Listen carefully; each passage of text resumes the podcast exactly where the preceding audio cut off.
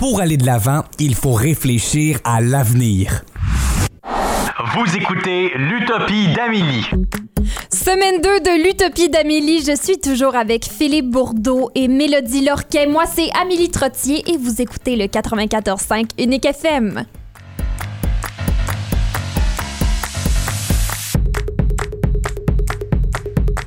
Salut à vous deux, comment vous vous sentez en ce début de deuxième semaine d'émission? Ben trop près. Oui, ça va être bien, bien fun. J'aime votre enthousiasme. C'est pas toujours facile le lundi matin là d'animer à la radio.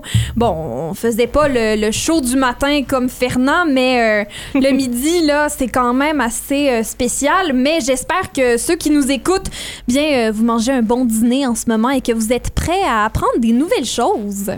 Comme tu disais, euh, tu sais, se lever, comme Fernand, lui, pour son émission à 6h, faut, Oh! il vient, Hey. hey, il se lève à 3h30, là, lui. Ah oui, puis ça c'est s'il prend pas de douche, rien. Ouais. C'est quand même impressionnant. Et là, euh, Philippe, euh, tu nous proposais un sujet pour ta chronique. Là, on, on parle d'emploi. Oui, donc, euh, tu sais, vers la fin de l'émission, on a une Emma, qui est une... Oui, Emma Runzer Boucher qui va nous parler de choix de carrière. Oui, donc, euh, je- je me dis, pourquoi pas parler des emplois du passé et du futur, évidemment. Oh. Oui. Euh, on va commencer avec des emplois qui existaient dans le temps, mais qu'on ne voit plus très souvent euh, de nos jours ou qui existent tout simplement plus. Oh, comme quoi? Euh, placeur de quilles. C'est quoi placeur de Ah. quilles? Dans le temps, ce poste-là était occupé par des ados. C'était littéralement genre après tu lances ta balle, les quilles tombent, eux, Oh, fallait Il qu'il les allait. replace. Ouais. Ah, il n'y avait pas de robot, ça. là. Oh, il y avait. Oh! C'était juste ça, leur C'est récent, là. Wow. Ah, ben, c'est quand même spécial, là. Mais j'imagine, j'imagine que dans le temps, tu pouvais probablement euh, faire une plainte si les quilles avaient été mal replacées, puis toi, tu n'avais pas été capable de faire un ça abat. se peut très bien. hein. Un Ça se peu peut très bien. Il y a aussi euh, le télégraphiste. Oh, OK. C'est-tu quelqu'un qui envoyait des télégraphes? Je crois que oui. Oui, ça devrait. Puis là, euh, Télégraphiste. ouais, Ça télégraphiste. peut être ça. Là, il n'y en a pas. Il n'y en a plus. Il y en a plus. Non. Ça fait au Là, moins on 8 envoie ans. des courriels nous-mêmes. C'est ça. Ça fait au moins 8 ans que le dernier système télégraphe s'est arrêté. Fait que tu peux voir. Ah, ça mais c'est un- quand même plus récent que je pensais. Ça fait un Il y, petit il bout. y avait des gens qui envoyaient encore des télégraphes il y a huit ans. Il y a huit ans? Il y a 8 ans. Ça fait pas longtemps, là. On aurait pu envoyer des Oh, mais télégraphes rare, bébés. là. Oui, ça fait 8 ans, mais le dernier n'a pas été utilisé tant que ça, je pense. Non, ça Ah. doit pas. Ça devait être pour quelque chose de, de secret, le top secret Ah ouais. probablement. là. Les gens s'envoyaient des télégraphes. là. Des espions. Eh, mais le prochain, préparez-vous, OK? Oh, oh. C'est un détecteur acoustique d'avion. Ah, Est-ce que, est que la personne écoutait avec son oreille tout seul? T'es dans un champ puis t'écoutes? C'était des gens qui portaient des casques très particuliers, OK? Euh, genre une satellite sur chaque bord de la tête. Oh mon Ah. Dieu! mon Dieu! C'est pas des satellites, mais comme ça, ça ressemble à des satellites, genre. Puis là, c'est- il devait écouter s'il y avait un avion qui s'en venait? Mais dans le fond, c'était dans l'époque de la Deuxième Guerre mondiale. Ah, Ah, Fait que, tu sais, c'était ok. pour... Il écoutait, puis il dit Ah, est-ce Savoir qu'ils s'en viennent? il y a des ennemis qui arrivent. Ça, ça marchait dans le temps, mais là, on a des machines pour faire la job. Ouais. Mais pensez-vous que dans 100 ans, les gens vont regarder nos jobs, vont faire Hey mon Dieu, il y avait des animateurs radio il y a 100 ans, mais c'est bien étrange. Pensez-vous que ça va partir euh, la radio? Moi, je Hein? pense pas. Tu penses pas? On peut pas être remplacé par des robots. Oui, mais on le sait qu'avec la télévision, des fois, il y en a qui, euh, tu sais, écoutent plus euh, autre chose, que ça l'évolue. Même la télévision, Ok, euh, oui. tu sais, en direct, c'est quand même plus rare, là, avec Netflix qui prend le dessus. OK, c'est vrai. Mais je pense pas que ça va disparaître. Moi, je pense qu'il va toujours avoir un, un Ouais. besoin. De divertissement, mais aussi d'information. Ça, ça va pas partir. Oui, oui, ça, c'est vrai. C'est probablement le genre d'emploi qui, qui reste, mais qui évolue puis qui change. Mhm. Ah, je suis d'accord. Ça, oui. Ouais. Ouais. En parlant de, de- de- d'emplois qui évoluent, là, on a des emploos du futur Oui. aussi. Oui, effectivement, j'ai trouvé des emplois potentiels du futur qui est potentiel. Potentiel. Ouais. OK. C'est pas 100%. ok? C'est hypothétique. fait que pour ceux qui ont des enfants là en ce moment, qui sont jeunes, peut-être Ouais. que dans 15 ans, c'est quelque chose qu'ils vont faire.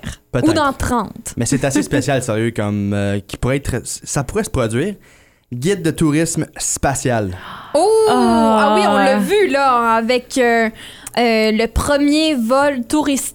Oui, c'était en fin de semaine, je pense. Oui, euh, Richard Branson. Ouais. Ouais, le, le, le fondateur de Virgin, la compagnie de, Ouais. de téléphone. Mais là, il y a Virgin Galactica Yes.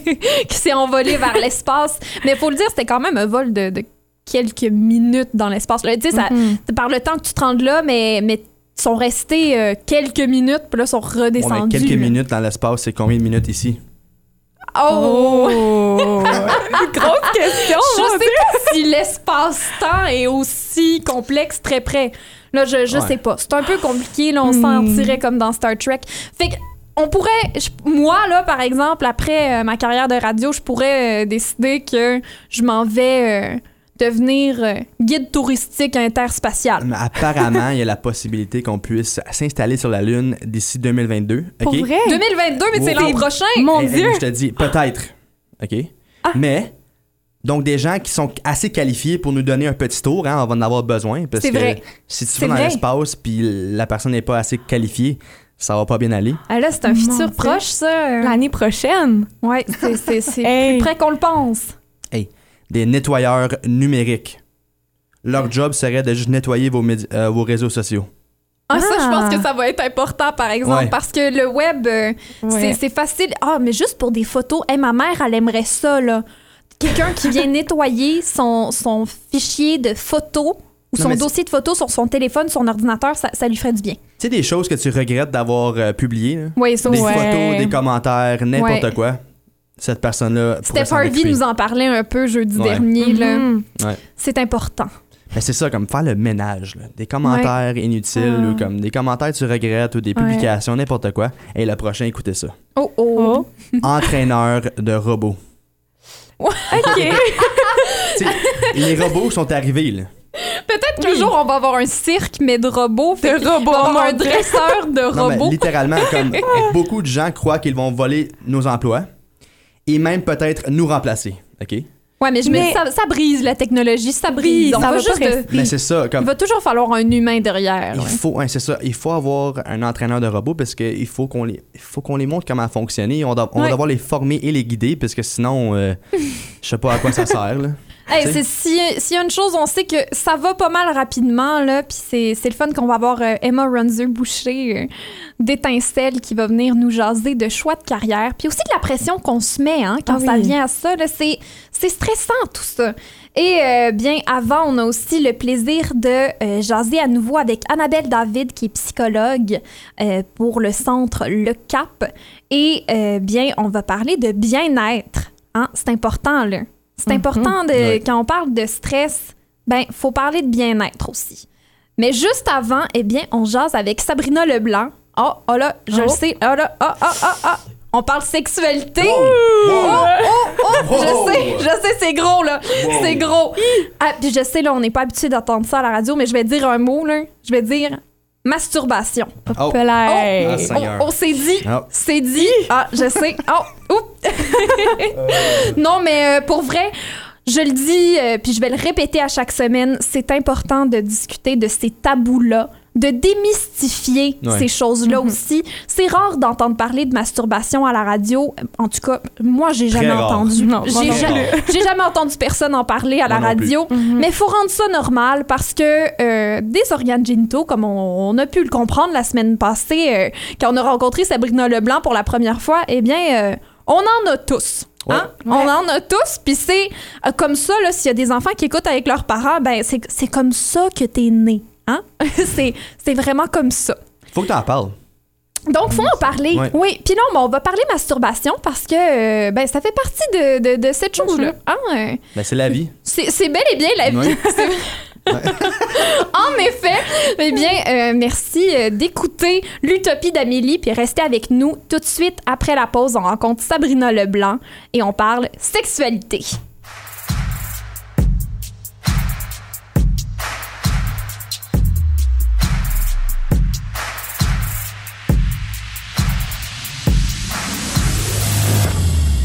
On est de retour à l'Utopie d'Amélie et la semaine dernière, on a eu la chance de la rencontrer, Sabrina Leblanc, qui a sa compagnie de sexologie, qui parle de sexologie sur son Instagram aussi, Someone X. Et Sabrina est de retour avec nous, comme elle le sera pour les prochains lundis de l'été, pour parler. Aujourd'hui, on parle eh bien de masturbation. Bonjour Sabrina. Salut! Donc, masturbation. Masturbation, Ah, yes. quand même. c'est un gros mot, hein? On dirait que juste le dire à voix haute, des fois, les gens, ils font comme Oh, attends, non, euh, ça, on peut pas en parler en public, là. Non, c'est ça, c'est la sphère personnelle, hein, intime, on peut pas en parler. Per- personne le fait. Personne le fait. Non, ben c'est non, ça. Personne, personne le fait. Quand les portes ça. sont ouvertes, ah non, personne fait ça, mais dès que les portes sont fermées, ah, soudainement, il y a bien du monde qui, qui, qui font ça, euh, se masturber.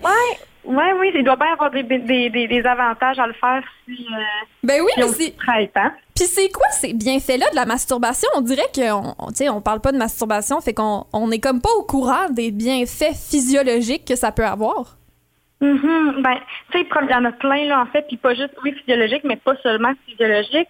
Euh, tu sais, on peut penser de base, la masturbation, c'est de l'auto-érotisme, c'est de l'exploration. Ou du moins, c'est comme ça qu'on devrait le voir. Fait que l'exploration, qu'est-ce que ça a comme bienfait? Ben, on apprend à connaître notre corps, un peu comme on parlait la, semaine dernière au niveau des organes génitaux.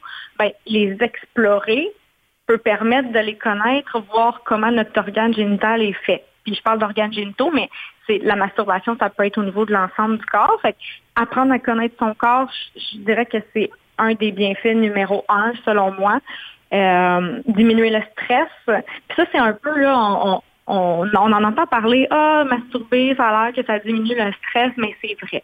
Fait qu'au niveau de la sécrétion d'endorphines, euh, même au niveau, là, si on atteint l'orgasme, il y a comme un, un espèce de relâchement du corps qui peut aider à diminuer le stress, qui peut aider à favoriser le sommeil aussi. Euh, au niveau de l'excitation sexuelle, même tu sais, quand on est euh, avec un ou une partenaire ou plusieurs partenaires, souvent il y a une anxiété de performance qui embarque. Mhm. Quand on est tout seul, il y en a qui, qui ont cette, cette anxiété de performance-là quand même d'atteindre l'orgasme, par exemple, mais généralement, elle est un petit peu moins présente. Fait qu'on peut apprendre davantage à contrôler l'excitation sans ressentir ce- cette anxiété-là. Ça, ça peut être bénéfique parce qu'après ça, quand on se retrouve à deux ou plus, ben, on est en mesure de connaître notre corps, de connaître là, les sensations qui nous font qui nous procurent plus de plaisir, plus de sensations, puis de venir contrôler tout ça. Donc, euh, c'est un petit peu là, ça, je, je te dirais, les bienfaits. C'est sûr, au niveau du désir sexuel, il y a certaines études qui disent que ça peut augmenter le désir sexuel, le fait de se masturber. Fait que euh, ça ressemble à ça, là, je te dirais, les bienfaits. Puis côté masturbation, là, on en parle de plus en plus, mais souvent, Ouais. on, on voit pas l'envers de la médaille. De, c'est comme si on va à l'extrême de là, il y a des bienfaits, se masturber, c'est bien. Alors, euh, euh, mais il y a aussi il y a des gens qui n'ont pas ce désir-là. Est-ce que euh, c'est grave? Est-ce que c'est c'est néfaste pour notre santé si on se masturbe pas? Non, pas du tout. Puis il y a vraiment, c'est- drôle parce qu'il y a vraiment, comme tu dis, deux côtés à, à cette médaille-là. Autant Mhm. d'un côté qu'on trouve ça gênant de dire qu'on se masturbe, autant de l'autre côté, on trouve ça super euh, weird que les gens se masturbent pas. Ouais. Fait que c'est comme, un peu comme on dit au début, on sait qu'il y a beaucoup de gens qui le font, mais personne le dit. Mais aussitôt que quelqu'un dit, par exemple, s'affirme puis dit, ben non, moi, j'en ressens, ressens pas le besoin. Ah, là, on est super étonné. Ouais. Fait qu'il n'y a pas de, c'est pas néfaste de pas se masturber. Il y en a qui vont l'essayer, qui aimeront pas ça. Il y en a pour qui ça va venir par passe. C'est correct aussi. Euh, il y en a qui vont pratiquer la masturbation à tous les jours. Il y en a qui vont pratiquer la masturbation même quand ils sont en couple. Ça aussi, c'est correct. Fait qu'il y a, il a pas une façon de faire qui est bonne ou qui est moins bonne. Et est-ce que, euh, là, tu l'as mentionné, là, ça, c'est-tu une fausse croyance, là, qu'une personne en couple qui se masturbe serait insatisfaite sexuellement de, de- son partenaire? Tout à fait. On dit, mettons, puis ça, on, l'entend beaucoup euh, dans, dans la société, mais dans la sphère publique, dans la sphère personnelle, en consultation, c'est quelque chose, une croyance là, euh, qui est vraiment, vraiment, vraiment présente de, ben, OK, si cette personne-là se masturbe alors qu'elle est en couple, c'est fort probablement parce qu'elle est insa- insatisfaite sexuellement. Alors qu'il n'y a pas nécessairement de lien entre les deux. La masturbation, c'est un moment pour soi, c'est un moment intime, puis la première sexualité qu'on a, c'est envers nous-mêmes, qu'on se masturbe ou pas. Pourquoi? Parce qu'on découvre c'est quoi nos fantasmes, on découvre qu'est-ce qu'on aime, qu'est-ce qu'on n'aime pas, comment on veut rentrer, euh, comment on veut nos rapports avec les autres, qu'ils soient sexuels, érotiques, euh, romantiques ou pas. Fait Fait que toute ça, cette sexualité-là, on l'a en premier avec nous-mêmes. Mhm. Fait que se masturber, c'est sain, qu'on soit en couple ou pas. Ensuite de ça, c'est de voir est-ce que ça a des impacts sur, par exemple, euh, notre satisfaction euh, à deux. Généralement, non. Euh, je dis pas que ça arrive jamais. Par contre, là, ça peut arriver. Des fois, c'est des difficultés qu'on vit, là, que les, les, couples peuvent vivre. Mais en règle générale, non, ça n'a pas, ça pas d'impact. Puis au contraire, quand on, on, on vit difficilement le fait que l'autre personne se masturbe, ben là, c'est peut-être le moment de faire une introspection et se demander, OK, d'où il provient mon malaise du fait que mon ou ma partenaire se masturbe? Pourquoi je suis inconfortable avec ça? Puis essayer de comprendre d'où ça vient. Il semble avoir euh, beaucoup de culpabilité. Là. Euh, on dirait que euh, le sexe, c'est tout le temps synonyme de culpabilité euh, d'une certaine manière. Y a-tu façon de se débarrasser de cette culpabilité-là qu'on ressent? Oui, ben oui. Puis tu sais, en fait, cette culpabilité-là vient beaucoup de notre perception puis notre vision de la sexualité. Fait que si je donne un exemple, on s'est toujours fait dire euh, que la sexualité, ça pouvait euh, engendrer des TSS, des grossesses. Euh, fallait pas que tu en parles. Faut que ça reste dans la sphère intime. Faut que ça se fasse avec une personne, par exemple, avec qui tu es amoureux absolument. C'est ça, là, la, la meilleure combinaison pour avoir une sexualité épanouie. Ben, à force de, se faire dire tout ça, dans la, dans la société, dans les médias, au niveau de l'éducation familiale, scolaire, etc., mais c'est normal qu'on vive la culpabilité, par exemple, si on on cadre pas dans ce petit cadre-là, justement. Exemple, masturbation, ça en fait partie. Si, par exemple, euh, tu t'es déjà fait, je donne un exemple, tu t'es déjà fait surprendre, on t'a réprimandé, Mm. euh, t'es dans ta, ta gang d'amis, par exemple, c'est quelque chose qui est mal vu, ben tout ça, ça encourage la culpabilité, ça la, ça la stimule beaucoup. Fait que là, c'est d'aller déconstruire toute ta perception puis toutes tes croyances au niveau de la sexualité pour baisser la pression un peu puis dire OK, attends, c'est sain. Quand je le fais, ça me procure du bien. Alors pourquoi pas? Fait qu'il faut vraiment s'assumer dans notre sexualité. Là. On, on s'assume Oui. en tant que personne, on s'assume dans notre sexualité aussi. euh, je, je me demande, est-ce que la sexualisation euh, ou l'hypersexualisation dans les médias, est-ce que ça, ça, ça nuit à, à ce que nous, on soit bien avec notre sexualité euh, à la maison? Euh, je ne sais pas si je dirais que ça nuit, mais ça peut avoir un impact, ça c'est sûr. Puis ça dépend de quelle façon justement on reçoit ces messages-là. C'est-à-dire, est-ce qu'on les reçoit comme une éponge, puis on n'est pas en mesure de se questionner? Sur les messages qu'on voit? Là, à ce moment-là, possiblement que ça peut être problématique. Mais c'est le même un peu pour tous les messages qu'on reçoit au niveau de la sexualité. Tu les messages que je disais au niveau amical, au niveau de la famille, au niveau scolaire. Ben, OK, on, on reçoit ces messages-là. Au niveau des médias, on reçoit ces messages-là. Maintenant, qu'est-ce que j'en fais? Est-ce que je suis capable de le déconstruire puis me faire une tête sur ce message-là que j'ai reçu? Est-ce que j'ai les capacités de, de, de réfléchir ce message-là, puis d'en prendre et d'en laisser aussi, surtout. D'être capable de le déconstruire, je pense que c'est ça le- la clé pour justement pas absorber tout ça comme une éponge, puis que ça vienne euh, nous affecter. Si on enlevait tous ces messages-là, puis peut-être euh, si on retourne à l'enfance, là, un bébé, euh, j'avais déjà entendu dire qu'un bébé naturellement va se toucher les organes génitaux. Euh, Mhm. Est-ce que ça, c'est c'est preuve que tout simplement c'est nature humaine de, de se toucher là? Mais tu sais, on, on, on- ça me fait penser un peu, puis je vais, je vais peut-être bifurquer un petit peu avant de répondre à ta question, mais tu sais, on, on, ressent même un malaise quand nos enfants Mhm. se touchent les organes génitaux. Fait que pas nécessairement euh, euh, dans un, un âge là, très, euh, très, très jeune, mais peu importe à l'enfance, si on voit les enfants se masturber, on ressent un malaise. C'est drôle, eux en ont pas de malaise, les enfants. Ouais. Fait que, tu sais, je pense que c'est un peu une façon de répondre à ta question de, ben, attends, si nous, on veut un malaise et pas eux, clairement, il se passe quelque chose au niveau de l'éducation qui fait en sorte que, ben, en vieillissant, on- on développe un malaise. C'est ça, on le ressent, ce malaise-là. Puis c'est là qui est important de, OK, par exemple, je vois mon enfant qui se masturbe, ma réaction, c'est une forme d'éducation. Hmm. C'est là qu'il faut faire attention. Fait que de dire, OK, ma réaction, ça va être quoi à ce moment-là quand je vais voir mon enfant qui se masturbe? Est-ce que je vais le chicaner? Est-ce que je vais vivre un malaise qui va faire en sorte que j'y en reparlerai plus jamais? Ça aussi, c'est une forme d'éducation, le, le, fait de ne pas en parler. Fait que c'est vraiment au niveau de la réaction, là, puis de est-ce qu'on va est-ce qu'on va revenir sur euh, sur ce qu'on a vu. Là, c'est sûr qu'à 5 ans, notre réaction ne sera pas pareille que si, par exemple, on se reprend un ado euh, à 15 ans qui se masturbe dans sa chambre. La Mhm. réaction puis le, le retour sera pas fait de la même façon, évidemment. Là, on s'adapte au développement euh, psychosexuel de, de l'enfant ou de l'adolescent. Mais c'est sûr que ça a un impact notre réaction puis l'éducation euh, qu'on va avoir au niveau de la, de la masturbation, entre autres, mais de tous les aspects de la sexualité aussi. Là. Faudrait dire que au niveau de l'éducation, ça serait aussi la job des écoles de, de s'assurer que l'éducation sexuelle se, se fait euh, pour, les, pour les jeunes.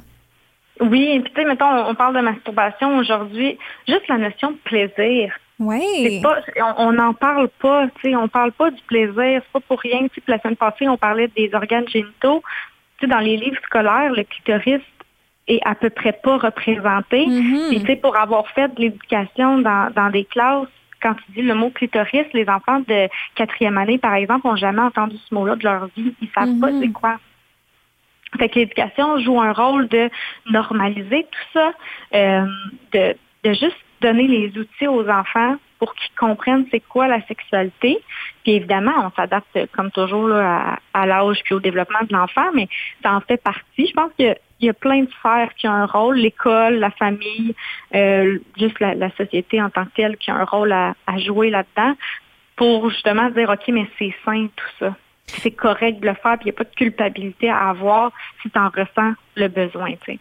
Fait que si on résumait tout ça, là, dans le fond, l'éducation, ça se fait partout dès qu'on est. Là, c'est vraiment important Ouais. que le- l'école, les enseignants, mais aussi les parents euh, en parlent et, et que nous, en tant qu'adultes, on, on continue à en parler. Là. Je sais qu'il y en a à la Ben oui. maison qui doivent être bien euh, apeurés d'entendre parler de masturbation à la radio, mais mais dans le fond, c'est tellement important d'en parler et euh, je pourrais jamais te dire euh, merci assez là euh, parce que c'est vraiment génial que tu viens à, à tous les lundis pour nous jaser de, de sexualité. Aujourd'hui, on parlait de masturbation. On a aussi appris que ben, une personne en couple qui se masturbe n'est pas insatisfaite sexuellement nécessairement. Là, Tu sais, ça veut Non, rien dire. Non, Euh, c'est pas, il n'y a pas de, de corrélation entre, entre les deux. là. C'est deux choses distinctes.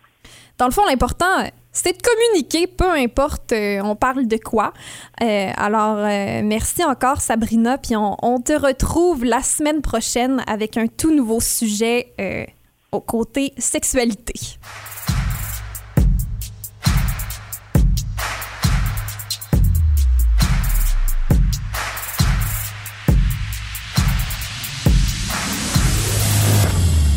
De retour à l'Utopie d'Amélie, on a eu le plaisir de rencontrer Annabelle David la semaine dernière, qui est psychologue pour le centre Le Cap. Eh bien, on est de retour pour parler santé mentale, parler psychologie, et aujourd'hui, on parle de maximiser son bien-être en étant à l'écoute de soi. Bonjour Annabelle, merci d'être avec nous. Bonjour Amélie. Alors, être à l'écoute de soi, là, qu'est-ce que ça veut dire? Oh mon Dieu, c'est un, un bien grand mot. ouais. Puis en plus, le bien-être, c'est vraiment au centre, c'est vraiment à la mode, le bien-être. hein. Oh oui. Oui, c'est ce qu'on essaye de maximiser. On essaye. Puis être à l'écoute de soi, hein, où ça fait un petit peu mièvre, c'est un petit peu euh, comment, oui, hein, c'est- ça n'a pas une super bonne réputation quand on le dit de cette manière-là. Puis ça a été un petit peu tellement utilisé puis galvaudé que je peux comprendre qu'il y a peut-être des yeux qui tournent dans, en ce moment en nous écoutant. Comment Mais euh, s'écouter, hein, c'est pas quelque chose de facile. Non. Finalement. Du tout, du tout. Puis là, on parle vraiment d'être à l'écoute de ses émotions. Et pourquoi les émotions, ils ont une très mauvaise réputation? Oui, C'est vrai. on les- ils sont un petit peu craints, même on les fuit.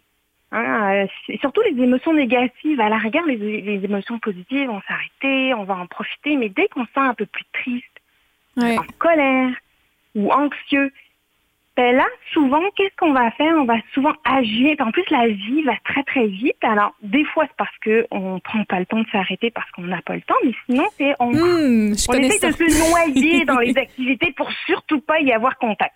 Hmm, oui, ah, je me sens pas visée. ouais. En, en fin de compte, hein, les, les émotions, elles sont, elles sont pas dangereuses en soi, c'est des messagers. C'est plutôt les comportements qu'on peut avoir face aux émotions qui vont potentiellement être plus problématiques. Mais l'émotion en soi, ils n'ont jamais tort. Ils viennent nous, finalement, informer de ce qui se passe autour de nous. Si, jamais, si jamais je suis plus, euh, je me sens plus anxieuse ou euh, euh, pour une période de temps, par exemple, ben, si je ne m'arrête pas pour déterminer la cause de ce- cette émotion d'anxiété, je vais en être victime au lieu de pouvoir être en contrôle. M'arrêter, me dire, OK, qu'est-ce qui se passe? Qu'est-ce qui me crée cette émotion-là? Ça va me permettre d'identifier euh, comment l'événement, la situation euh, euh, qui me pose, qui, qui crée cette émotion-là, qui me pose problème finalement, puis pouvoir avoir une action qui va être efficace. Comment, Parfois, comment on sait que l'action- est efficace? Euh, Des fois, euh, moi, je. Tu sais, on, on vit des émotions et là, on, se rend compte que c'est négatif. là. Qu'est-ce qui arrive euh, une fois qu'on se rend compte que c'est négatif? Comment on fait pour euh, faire une action concrète qui pourrait peut-être nous aider? Mais parfois, l'action concrète, ça, ça pourrait être une, pas d'action du tout, mais juste de s'en Ah. rendre compte. Puis là, je vais prendre une analogie. J'utilise souvent beaucoup des images. Imaginons, je suis en randonnée. Je marche, puis là, il y a quelque chose qui me dérange. Je suis, je peux même avec des amis, puis là, il y, a- vraiment quelque chose, je me sens pas bien. Et je prends le temps de m'arrêter, puis là, je vous, évidemment, c'est une image. Ah, qu'est-ce qui se passe finalement? J'ai un caillou dans ma chaussure. c'est un petit peu ça qui se passe dans notre vie. Des fois, on a un caillou dans notre chaussure. Ah, je suis consciente du caillou dans ma chaussure, je peux, en m'arrêtant, en prenant conscience de ça, je pourrais très, je peux très bien décider, ah oui, c'est l'endroit parfait pour m'arrêter et enlever ce fameux caillou. Des fois, ça va pas être le bon endroit. Mais juste d'avoir dit, ah, ok, jusqu'à combien de temps, dans combien de kilomètres ou même dans combien de mètres ou où euh, devant moi, je vais pouvoir m'arrêter pour enlever ce caillou-là, ça, déjà, ça baisse mon inconfort parce que j'ai un plan. J'ai un plan pour réduire cet inconfort-là. Puis en plus, si je suis entourée, imaginons que je, je suis en randonnée avec mes amis, ben, je peux avoir de l'aide aussi. Même si c'est pas le bon moment, je peux leur donner de m'appuyer sur eux pour pouvoir enlever ce fameux caillou. Donc, quelque part, d'être conscient de ça, ben, c'est pas forcément prendre une décision immédiate parce que j'en ai pas la possibilité, mais simplement de pouvoir le planifier, ça va m'aider. Alors, ça peut être vrai dans des petites affaires de la vie, hein, telles que, par exemple, ben, je suis stressée, je vais vite, je m'arrête pas. Prendre le temps de dire qu'est-ce que j'ai à faire aujourd'hui, c'est quoi qui est important, c'est quoi qui est urgent, c'est quoi que je peux remettre à demain, d'avoir un plan? Certaines personnes vont l'écrire, d'autres vont même pas avoir besoin de l'écrire, de l'avoir en tête. Ouf, je viens de baisser un petit peu mon niveau d'anxiété parce que j'ai un plan de match, parce que je sais comment je vais y prendre. Puis ça peut être même vrai pour des plus grosses choses telles que une relation qui marche pas, un emploi qui me plaît pas. Ça veut pas dire que, euh, d'ailleurs, ça faut faire attention à l'impulsivité, hein, de prendre des décisions impulsives, mais de m'arrêter, de dire ok, qu'est-ce qui se passe vraiment? Ça va me permettre de, de me sentir plus en contrôle parce que je vais dire, des fois c'est, il va falloir que j'y pense. Euh, ok, c'est ça qui me dérange, alors j'ai pas le temps pour l'instant, mais il faut maintenant que j'adresse cette situation. Donc ça, ça contribue beaucoup après à notre bien-être par la suite parce que on, on- au moins on se retrouve un petit peu, peu quand je dis en action plutôt qu'en réaction, que ça soit euh, comment d'éviter un petit peu l'émotion ou alors de la combattre, pas tout le temps d'une manière radicale. c'est difficile de maximiser son bien-être, euh, surtout quand on essaie d'être à l'écoute de soi puis qu'on qu'on n'est pas habitué de le faire. Moi, euh, je sais que personnellement, euh, oh, je suis très occupée puis des fois, c'est vrai que peut-être que je m'occupe parce que je veux pas réfléchir à, à- à comment mon, mon, mon, mon âme me parle. Mais euh, comment on, on fait pour pas se sentir coupable? Dans le fond, pour, en fait, pourquoi on se sent coupable de penser à nous? Hein? C'est c'est difficile. là. ben, quand on est dans vraiment une société de performance. Il faut Mm. vraiment beaucoup performer. Puis s'arrêter, ben, ça pourrait être dangereux. hein. Imaginons que je m'arrête, puis là, souvent en plus, la pensée automatique qu'on peut avoir face aux émotions, si je dois vraiment la- l'écraser, la cacher, la mettre dans une boîte, parce que si je la laisse aller, là, elle va être envahissante, elle va m'empêcher de faire des choses, euh, ce qui fait que comment vaut mieux que je l'évite. Et puis, euh, prendre soin de soi, on revient un petit peu à ce qu'on discutait la semaine dernière, santé mentale, qui est aussi égal à faiblesse. C'est vraiment associé à ça, c'est terrible. Puis autant comme on est capable, hein, du coup, de le voir chez les autres, prends soin de toi, c'est quelque chose qu'on dit souvent, hein, prends soin de toi. Prendre soin de soi-même, ça pourrait dire que j'en ai besoin, ça Ah. pourrait dire que je suis pas assez forte, ça pourrait dire que on est terrible, on est nos pires ennemis. C'est vrai. C'est vrai qu'on est nos pires ennemis. Dans, dans le fond, euh, euh, quand un ami nous demande de l'aide, ben on, on- on est à l'écoute de cette personne-là, puis on veut être là pour elle. Pourquoi, euh, pourquoi est-ce qu'on fait pas la même chose pour nous-mêmes, dans le fond? on est très dur avec nous-mêmes. C'est quelque chose qu'on dit souvent. Si jamais c'est un ami qui t'arrivait, qu'est-ce que tu ferais pour lui ou pour elle? Puis on se poserait même pas la question. Et pour soi, ça devient plus difficile parce que là, on a un jugement qui s'installe. Ben, Annabelle David, merci beaucoup, beaucoup, beaucoup d'être venue nous jaser de, de bien-être et d'être à l'écoute de soi. Là, euh, si on parle de notre futur, de demain, on essaie de réfléchir à demain ben, le titre de l'émission, c'est bel et bien l'utopie d'Amélie. Euh, J'espère que dans mon demain à moi, je vais être capable de m'écouter un peu plus. J'espère que Philippe, Mélodie aussi, qui sont à mes côtés, euh, je pense qu'on on apprend de ces conversations-là. Alors, merci beaucoup, beaucoup, Annabelle, de prendre le temps de venir nous jaser. Je suis certaine que les auditeurs aussi en apprennent beaucoup. Mais parfait, mais surtout, il faut se souvenir, c'est un processus à long terme, puis pas se mettre victime de « Oh mon Dieu, j'ai pas pris soin de moi ». Là, on, finalement, on ferait l'inverse. Ah oui, c'est vrai. Ah, c'est je le note, je le note. J'étais déjà en train de me chicaner. Mais voilà, Merci encore. On se retrouve la semaine prochaine. parfait. Bonne journée, Amélie. Et euh, pour ceux qui nous écoutent, restez avec nous. On a un dernier invité et on se retrouve tout de suite après la pause.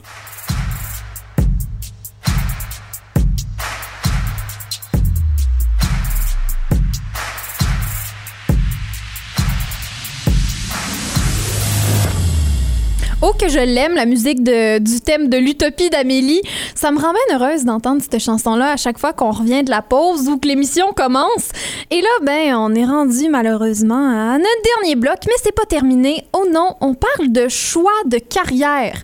Hein, euh, là, nous, on a choisi de faire de la radio, mais euh, on aurait pu choisir autre chose. Hein, euh, vraiment. Il y a plein d'options, puis ça varie tout le temps. Puis c'est bien compliqué aussi savoir ce qu'on veut faire. Et bien là, on, on parle avec Emma Runzer-Boucher. Emma, merci d'être avec nous. Merci de m'avoir sur l'émission. Je suis contente d'être ici. Oui, dans le fond, toi, tu as décidé de travailler avec MySpark Path. En français, on dit le programme Étincelle. Et c'est un programme qui est centré autour de ça, euh, des choix de carrière. Oui, justement, vous l'avez bien dit. Euh, essentiellement, on pense que la façon que les étudiants sont en train de préparer leur carrière en ce moment, euh, on pense qu'il y a une autre façon qu'on pourrait le faire. Donc, on travaille sur un cadre, ben, on a travaillé sur un cadre analytique différent euh, et on aide les étudiants à préparer des carrières en réfléchissant aux défis qu'ils veulent résoudre dans la société plutôt qu'à un type d'emploi qu'ils voudraient potentiellement avoir. J'aime ça. C'est quand même très utopique. Là. On essaye de, de- de- d'améliorer les choses, améliorer la société. Puis, euh, Étincelle, vous, vous avez décidé que les étudiants devraient choisir leur, euh, leur, leur but aussi. Hein? Ça, ça vient, c'est un défi qu'on, qu'on se donne dans la société, essayer de régler des choses, mais c'est aussi des objectifs qu'on a. hein. Euh, est-ce que Mhm. pour toi, euh, toi qui es étudiante en droit à l'Université d'Ottawa, puis qui est très intéressée par l'entrepreneuriat, euh, Mhm. qu'est-ce qui, pour toi, est le plus important, puis avec Étincelle, est le plus important quand on, on, on gradue là, du secondaire, puis qu'il faut, faut, faut choisir une direction? Là? Euh, ouais, vous l'avez, tu l'as bien dit. Euh, je suis très intéressée par l'entrepreneuriat, les affaires. Donc, l'idée de travailler Étin- étincelle vient que j'ai réfléchi aux différents défis que j'aurais besoin d'un jour, sur lesquels j'aurais un jour besoin de travailler dessus si j'étais en entrepreneuriat. Euh, un des défis que j'aurais besoin de, de auquel j'aurais besoin de faire face, ce serait ben, comment est-ce que tu construis une entreprise?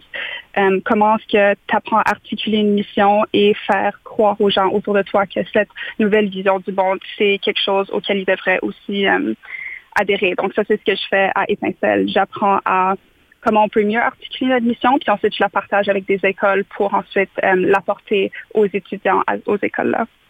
Ça serait quoi le- la chose la plus importante à, considérer quand on, on choisit ce qu'on veut faire plus tard? je pense considérer, ben, je pourrais pas dire juste une chose, mais je pense que c'est vraiment de trouver tes intérêts, réfléchir sur tes intérêts, euh, réfléchir sur tes expériences du passé. Qu'est-ce que tu as aimé? Qu'est-ce que tu n'as pas aimé? Euh, l'expérience de bénévolat que tu as faite quand tu étais en dixième année ou quand tu étais dans ta deuxième année d'université, est-ce que ça t'a plu? Si oui, pourquoi? Sinon, pourquoi? Prendre tous ces petits morceaux d'information-là pour faire comme un casse-tête? Comme si ta carrière est un casse-tête où chaque morceau, euh, c'est un point différent. Chaque morceau, c'est une valeur, un intérêt, une expérience différente. Et là, de considérer tous ces morceaux-là dans le casse-tête comme ta carrière. J'ai le goût de demander à, Mélodie, qui est en studio avec nous, qui, qui vient euh, travailler à un EKFM pour l'été. Euh, mm-hmm. Mélodie, toi, dans ce que Emma dit, là, qu'est-ce qui t'a stressé le plus quand est venu le temps de, choisir euh, une carrière? Parce que tu viens tout juste de graduer de mhm. secondaire? Oui, ben moi je pense qu'il y avait trop d'options. et que je savais pas où aller. Puis toutes mes amies faisaient toutes des choses différentes. Fait qu'on dirait je savais pas dans quelle voie y aller. Hmm.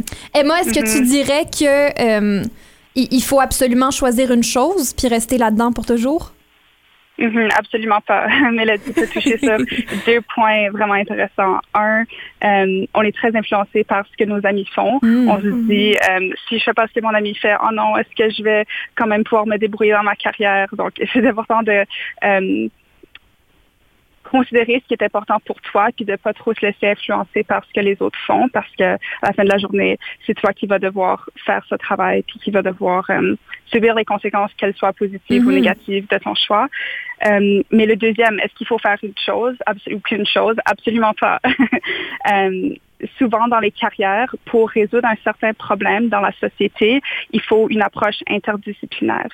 Euh, mhm. Ce que j'entends par ça, c'est euh, tu peux être très passionné par les mathématiques et vouloir être un comptable, mais également passionné par l'environnement.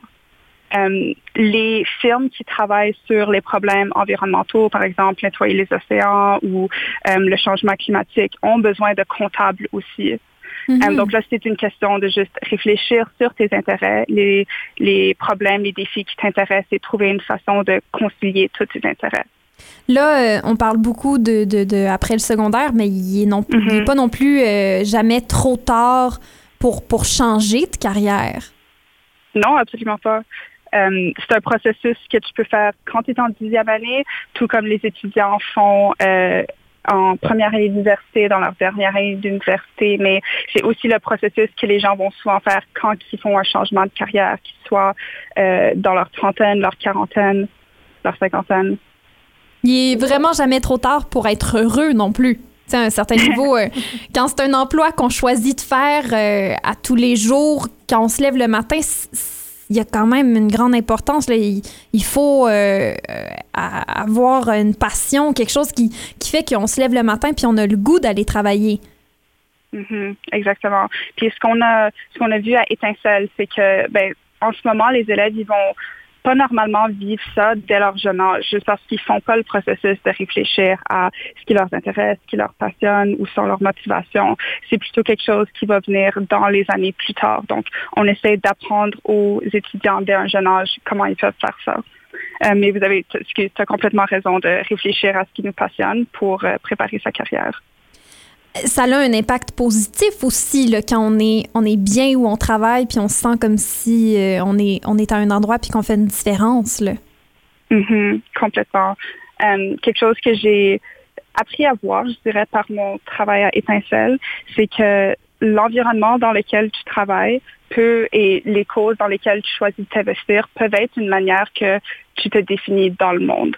Euh, vraiment comme si tu t'investis dans une cause qui te tient à cœur, euh, tu es dans un environnement de travail dans lequel tu te sens bien, avec des gens que tu te sens bien, ça peut avoir un effet positif sur ta vie euh, et sur la façon que tu vois la société, sur la façon que tu vis ta vie à tous les jours. Donc oui, très important d'être heureux et de trouver une carrière qui, qui t'intéresse. Aussi, euh, ça nous arrive de se sentir un peu dépassé par euh, les problèmes qu'on trouve, nous, qu'il y a dans la société. Donc, de s'investir dans euh, cette société-là, de, choisir un emploi qui nous, qui nous drive, là, si, je peux, si je peux me mm-hmm. permettre l'anglicisme, ça peut avoir un, impact hyper positif sur nous puis sur, sur notre entourage. Mm-hmm. Oui, définitivement. Il n'y aura jamais, jamais pas de problème à résoudre. C'est vrai. Il faut vraiment, euh, il faut vraiment des gens dans tous les domaines. Peu importe le travail que tu fais, tu as une contribution sur la société au- autour de toi, que ce soit une serveuse dans un bar qui euh, crée ou un serveur qui crée une expérience pour quelqu'un d'autre, pour les clients qui viennent manger, ou un politicien qui est en train de euh, améliorer la société avec ses politiques. Tout le monde a un impact sur la société autour d'eux, euh, mais c'est vraiment un, un message qu'on articule aux gens à étincelle. Il n'y a pas non plus une hiérarchie d'emploi. Hein? C'est dans le sens Euh, que euh, il n'y a pas un emploi qui est plus important qu'un autre. Euh, c'est un écosystème d'emploi plutôt. Mhm, exactement. Tout le monde, euh, tout le monde dépend sur les autres. Euh, tous les emplois sont interreliés d'une certaine façon ou d'une autre et ça dépend vraiment comme la façon qu'on le voit, c'est que tout le monde a une contribution sur la société. C'est juste que les emplois comme euh, barista, par exemple pour l'anglicisme, barista ou serveur ou des emplois comme ça, on n'a pas l'habitude de dire qu'ils ont une contribution sur la société et qu'ils sont en train de rendre euh, pardon pour l'anglicisme encore, mais make the world a little bit brighter. Oui, puis comme on, on très bien dit euh, Star Academy, euh, et c'est pas fini, c'est rien qu'un début. Le vrai soleil, on l'a pas encore vu. Hein? Euh, peu importe, il y a toujours quelque chose à régler. Il y a, il y a toujours euh, des solutions à trouver aussi. Et euh, Étincelle, vous faites vraiment un beau travail avec ça. C'est quoi le, le futur d'Étincelle, tu crois? Euh, de continuer à partager notre mission avec des écoles euh, au travers de l'Amérique du Nord. En ce moment, on a peut-être 95, ouais, je dirais 95 écoles qui utilisent notre euh, outil numérique avec leurs étudiants. Et c'est juste de continuer d'utiliser cet outil avec d'autres étudiants pour que le plus grand nombre possible de jeunes et de personnes qui soient dans leur vingtaine, trentaine, puissent voir leur carrière de cette perspective-là, parce que c'est beaucoup plus encourageant et optimistique de réfléchir à sa carrière comme quelle sorte de défi est-ce que je veux résoudre et comment est-ce que je vais avoir un impact sur la société. Mhm. Et pas juste de, penser à, l'argent qu'on va faire avec, euh, avec cet emploi-là. Il faut vraiment se sentir euh, comme si on fait quelque chose d'important. Est-ce que cette, euh, cet outil-là virtuel euh, numérique, est-ce qu'il est disponible aussi pour des gens, des individus qui veulent se le procurer comme de, de manière unique?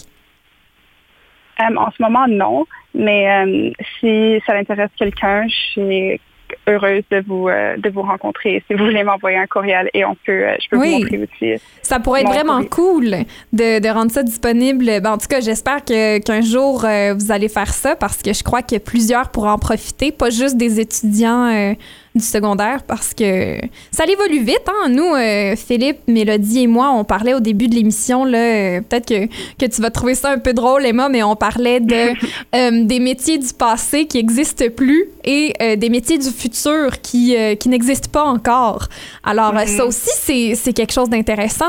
C'est que peut-être que ce qu'on va faire dans deux, trois, dix ans, peut-être que l'emploi n'existe pas encore. C'est exactement ça, Amélie. Euh, tu l'as très bien dit. Et c'est une des raisons, ou une des idées qui appuie notre façon de préparer les étudiants. Euh, si on réfléchit aux emplois qui existaient il y a 25 ans ou bien ceux qui vont exister dans 25 ans, euh, vraiment, on n'a aucune idée puis aucune façon d'anticiper qu'est-ce va, qu'est-ce qu'on va avoir besoin. Et beaucoup de la recherche que la société a besoin et beaucoup de la recherche qu'on a faite, on a vu que un des outils euh, qu'on peut apprendre aux étudiants qui va leur mieux servir, considérant le fait que euh, la société est toujours en évolution, les types d'emploi sont toujours en évolution. Un des outils qu'on peut leur apprendre, c'est comment s'adapter. Euh, Mm. Plutôt que juste être coincé sur ton type d'emploi et euh, réfléchir de façon très linéaire à ce qu'on fait, euh, on veut les apprendre à être adaptables et pouvoir s'adapter aux différents défis qui tiennent. Parce que de façon logique. Une personne ne sera pas juste une chose pour toute sa vie. Ils vont pas faire juste une carrière. Ils vont Mhm. devoir s'adapter à des rôles différents. Euh, donc, c'est une autre chose sur laquelle on travaille. Comment apprendre les comment apprendre aux étudiants euh, la capacité de s'adapter aux différents défis euh, dès un jeune âge. C'est très important, ça, euh, nos capacités d'adaptation. On l'a vu en pandémie, là, on a dû s'adapter assez rapidement et là, on va devoir s'habituer euh, à la réouverture des choses. Ça aussi, c'est une adaptation. Eh bien, euh, on sait qu'une chose auquel il faudrait commencer à s'adapter, c'est d'être heureux. Hein? Ça, faudrait toujours être adapté à ça. Eh bien, merci beaucoup, Emma Ronzier-Boucher d'Étincelle, d'être venue nous jaser. Merci d'avoir reçu. Passez une belle journée. À toi aussi.